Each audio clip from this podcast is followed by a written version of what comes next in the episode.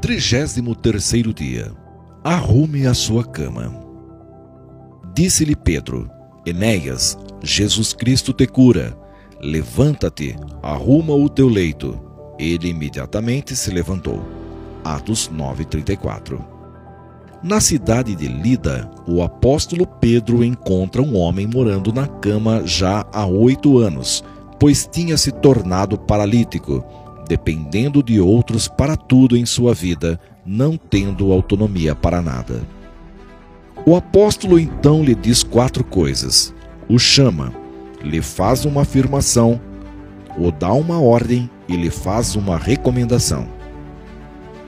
Enéas, o homem de Deus, o chama pelo nome.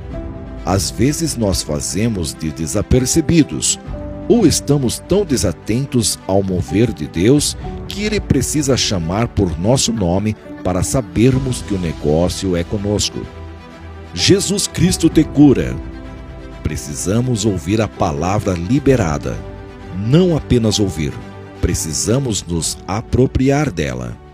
É a declaração de fé e a afirmação do milagre. Levanta-te. Pedro dá uma ordem ao homem para que saia da condição de letargia e de dependência, pois a palavra de milagre já foi liberada. Às vezes, apenas o que nos falta é um posicionamento, pois o milagre já está liberado. Arrume sua cama. Muitos já receberam o milagre, mas continuam prostrados, pois não conseguem organizar seu mundo particular e ficam presos em um leito de comodismo ouça o chamado de Deus e se aproprie da palavra da fé.